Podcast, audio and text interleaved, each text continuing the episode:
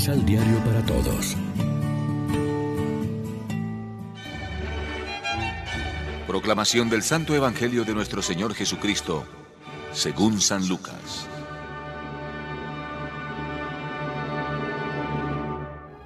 Uno de entre la gente pidió a Jesús, Maestro, dile a mi hermano que reparta nuestra herencia conmigo. Él le contestó, Amigo, ¿quién me ha hecho juez o partidor de herencias entre ustedes? Después les dijo, Eviten con gran cuidado toda clase de codicia, porque, aunque uno lo tenga todo, no son sus pertenencias las que le dan vida. Enseguida les propuso este ejemplo. Había un hombre rico al que sus tierras le habían producido mucho. Se decía a sí mismo, ¿qué haré? Porque ya no tengo dónde guardar mis cosechas. Pero pensó, ya sé lo que voy a hacer. Echaré abajo mis graneros y construiré otros más grandes para guardar mi trigo y mis reservas. Entonces hablaré conmigo. Alma mía, tienes muchas cosas almacenadas para muchos años. Descansa, come, bebe, pásalo bien. Pero Dios le dijo, Tonto, esta misma noche te reclamarán tu alma. ¿Quién se quedará con lo que amontonaste? Así le pasa al que amontona para sí mismo en vez de trabajar por Dios.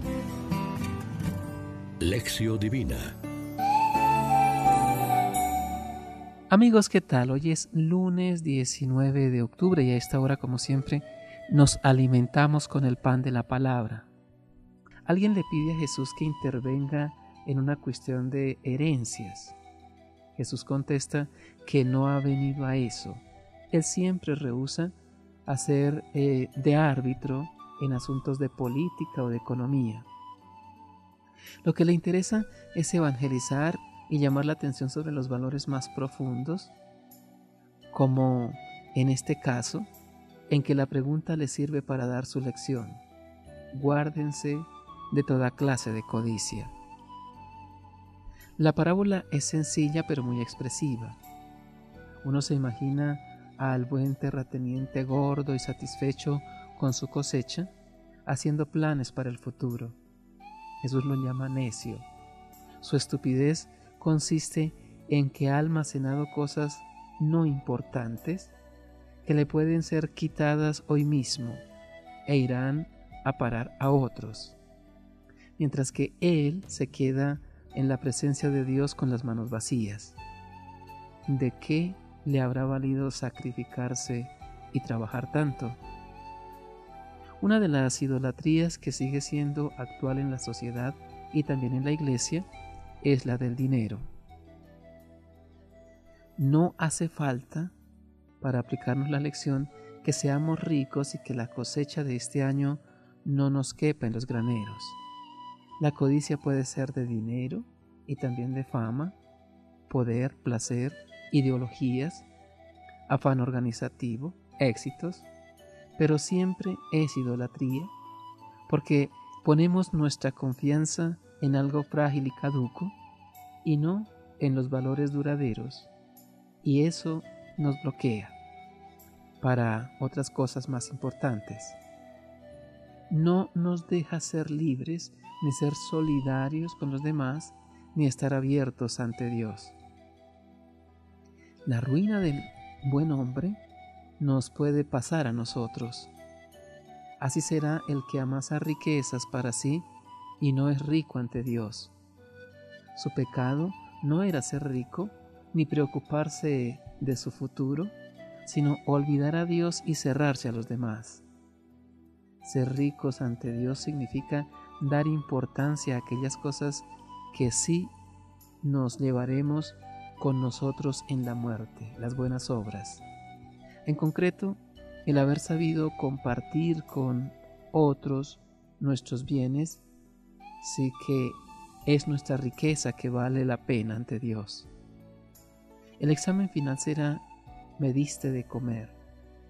Y el no hacerlo, como fue el caso del rico Epulón, es para el Evangelio la mayor necedad. No se nos invita a la pereza.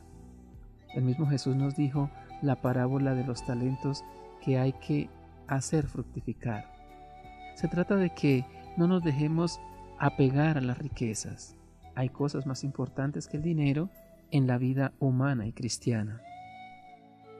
Aunque ya estemos bien orientados en la vida de fe y centrados en los valores de Dios, podemos preguntarnos si de alguna manera no se nos pega también la idolatría del dinero que reina en el mundo, si no tendríamos que relativizar algo nuestras preocupaciones materiales.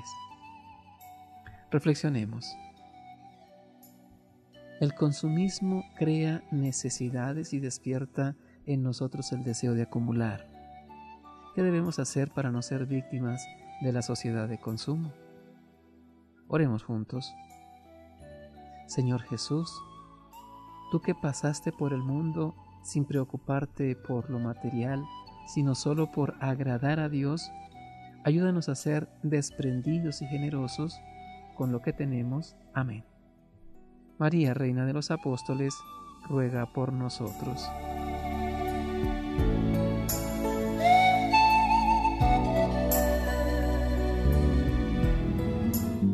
Complementa los ocho pasos de la Alexio Divina adquiriendo el emisal Pan de la Palabra en Librería San Pablo o distribuidores. Más información www.sanpablo.co Pan de la Palabra reflexión.